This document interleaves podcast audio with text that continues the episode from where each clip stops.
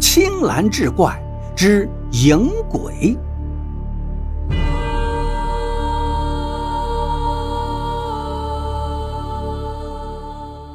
话说清朝年间，林富清经过十年寒窗苦读，终于考取功名，被任命为沂水县令。林富清一心为百姓着想，很受百姓爱戴。这天，林富清带着几个随从上街体察民情。突然，人群大乱，一个肤黑如焦炭的人慌慌张张地跑了过来，跪在林富清面前，让林富清救他，说有人要杀他。这时，远远的有个十二三岁的小孩子，手握一柄利剑，杀气腾腾的朝林父亲这边是飞奔而来。林父亲有点奇怪，大人怎么会怕一个小孩子？这小孩子又怎么可以拿刀追杀别人？林父亲赶紧将那人藏到身后几个随从中间。小孩子走到林父亲面前，对林父亲深施一礼，问道：“林大人，可否见过一个浑身赤黑的焦炭人从此路过？”林父亲很奇怪，眼前这个小孩子竟然认识他。他握住小孩子的手说：“你小小年纪，手握凶器，意欲何为呀？”小孩挣脱林父亲的手，对他又是一礼道。让大人受惊了。如果大人看到那人，还请明示。我要为民除害。林父亲看小孩子满脸清气，不像是个坏人。可是杀人总不是什么好事啊。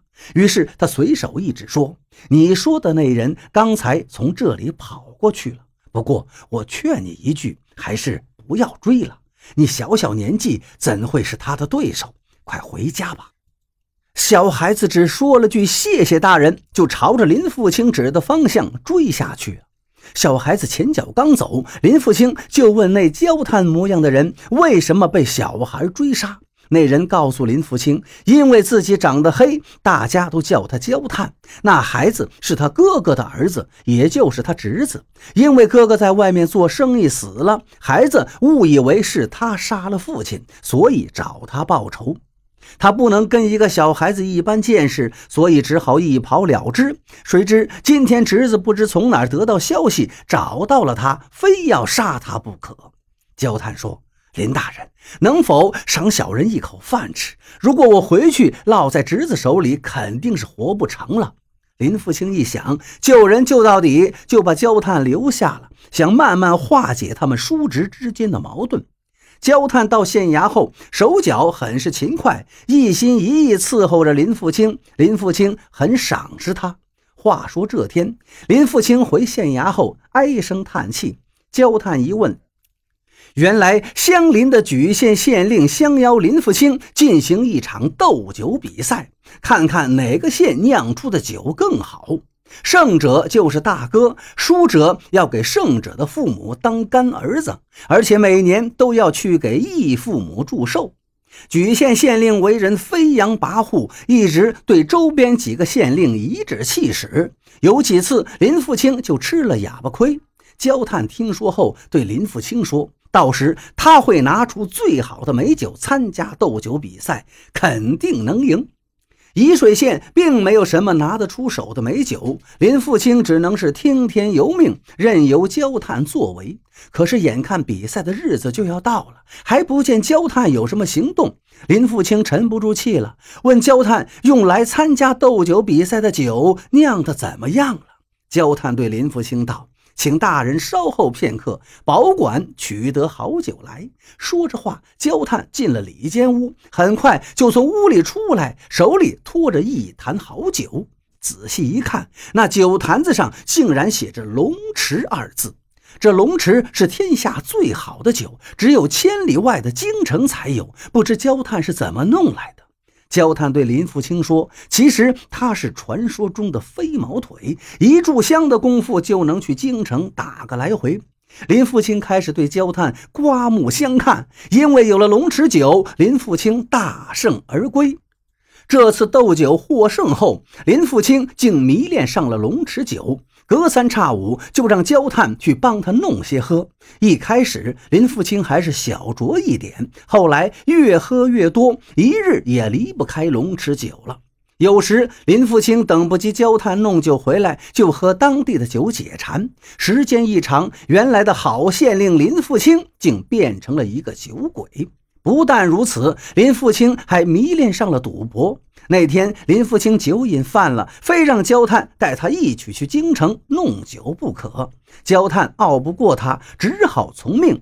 焦炭让林富清闭上眼睛，趴在他背上。林富清只感觉耳边响起呼呼风声，一炷香不到，就听焦炭说到了。林复清睁眼一看，果然已经到了京城。他俩进了一家赌房，只赌到身上分文不剩。林复清输红了眼，让焦炭赶紧回去拿钱。焦炭拿了三千两白银回来，最后还是输了个一干二净。自从林复清迷上喝酒和赌博后，生活日渐窘迫。没办法，他只好下令增加老百姓的赋税。完不成的，不是打就是杀，弄得到处怨声载道。哭声不断。除此之外，林富清还极爱好古玩，只要听说哪里有古董，必定想方设法弄到手。为这事儿，不知弄得多少人家破人亡。有一次，他听焦炭说，八十里外的毛员外家有件上好的古董如意。林富清两眼放光，带着人就去了毛家。宝贝如意没找到，却让林富清看上了毛员外家的毛小姐。这毛小姐小名如意，长得如花似玉。林富清威逼利诱，当天就把毛小姐抬回了县衙，纳为小妾。毛小姐被抢进府后，林富清的原配夫人忍无可忍，带着儿子离家出走。没了夫人，林富清却满不在乎，反而更加是肆无忌惮。这天，林富清听说莒县县令要举办一场别开生面的古玩大赛。他把焦炭叫过来，让他想办法弄到最好的古玩。这场大赛他志在必得。焦炭这几年跟着林福清吃香的喝辣的，俨然成了第二县太爷，逍遥自在。林福清有多快活，他就有多快活。最近关老爷的脾气也长了不少，甚至有时都不把林福清放在眼里了。这回一听林福清安排他去弄上好的古玩，焦炭心里就有点不大高兴。两个人话不投机半句多，竟然当众打起架来。林福清本是一介书生，这几年在焦炭的撺掇下，沉湎酒色赌博，早把身体弄垮了，哪里是焦炭的对手？不一会儿就累得气喘吁吁。就在林福清要败下来的节骨眼上。院门外跑进一个人来，手举宝剑，照着焦炭就是一剑。焦炭立刻化作一股青烟，消失无踪。喘息未定的林富清定睛一看，来人竟是那个几年前追杀焦炭的小孩。几年不见，那个小孩还是原来的模样，一点也没变化。小孩对林富清说：“林富清，当年我要杀焦炭，你将他藏匿起来，不让我杀他。”我虽看出他藏身何处，却因为你一身正气，我不能近前，也就杀他不得。我原本想他跟了你，成了你的影子，能够改邪归正，没成想你却与他同流合污。你可知焦炭实际上是一个影鬼？他身上五毒俱全，他跟了谁，谁就会变得跟他一样。现在他已经被我逼走，可你还能否恢复从前，就看你自己的造化了。小孩说完，一转身也化作一股青烟不见了。小孩走后，才有人认出他来。原来这小孩就是传说中的杀影娃，专杀那些有不良习气的影子，把影子杀掉，叫人改过自新。